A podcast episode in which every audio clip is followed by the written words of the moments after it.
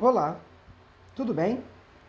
Eu sou o professor Bruno Rebelo e este é o podcast número 3 de Educação Física do primeiro bimestre do módulo 3 do Ensino Fundamental das Unidades Escolares da DIESP. E neste podcast nós vamos falar sobre o sistema cardiovascular. Nessa, você sabe mais ou menos o que é o sistema cardiovascular? Bom, ele é composto pelo coração, por veias e artérias. Bom, professor, legal. Lembra que num podcast nós falamos de músculos lisos e músculo cardíaco? Olha a importância do aprendizado nesse sistema.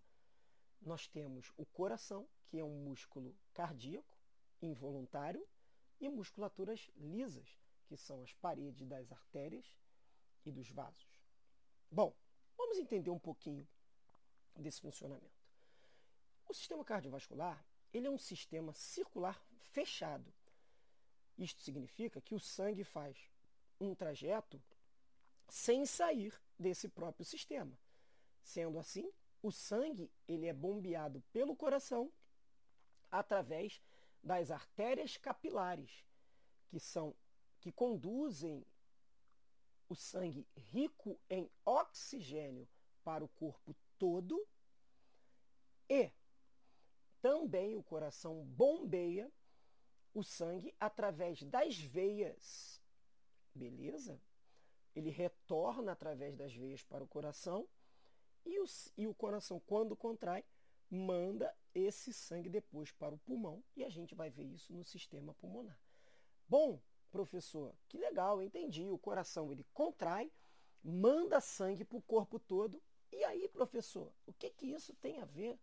Ora, o sangue, gente, ele é rico em substâncias, em oxigênio e alimenta todo o nosso corpo, todos os músculos.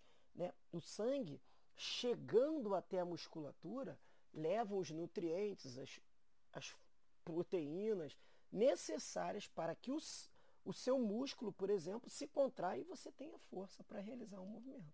Então, é muito importante que o coração esteja forte e a atividade física ajuda nisso, a fortalecer o músculo do coração, e que as artérias estejam, de certa forma, desobstruídas.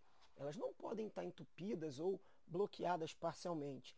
E a gente ajuda muito o coração a bombear esse sangue quando a gente se alimenta bem, por exemplo, e diminui assim a gordura né, nessas artérias.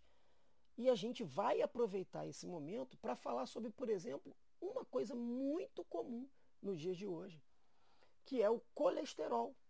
Professor, o que é o colesterol? Eu não entendo isso. Vamos lá.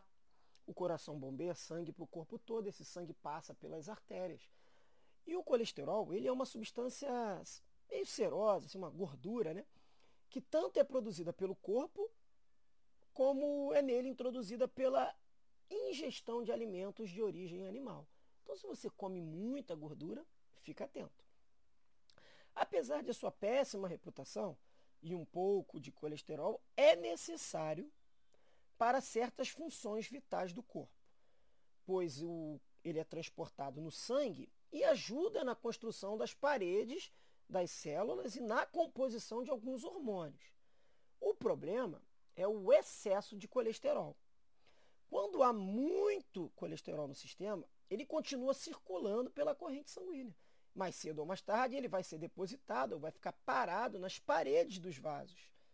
E nesse local ele vai engrossando, endurecendo e então estreitando a parede desse vaso e dificultando a passagem do sangue. Nós temos o HDL, que é conhecido como um bom colesterol, o LDL, que é com um colesterol ruim, e o VLDL também é um colesterol ruim. Bom, quando acontece esse entupimento, é como a deposição de todos os encanamentos. Cria-se então uma condição chamada arteriosclerose, ou seja, endurecimento das paredes das artérias.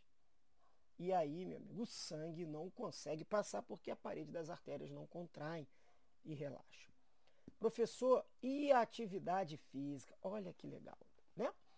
Exercícios regulares interferem nos fatores de risco referentes a esses problemas, né, do entupimento das artérias e tal. Vamos ver como? Porque quando você faz exercício, você queima caloria e ajuda a eliminar gordura. Com isso, diminui essa gordura que circula no sangue. Também abaixa o nível de colesterol. Gente, pessoas caminhando baixam rapidamente o colesterol.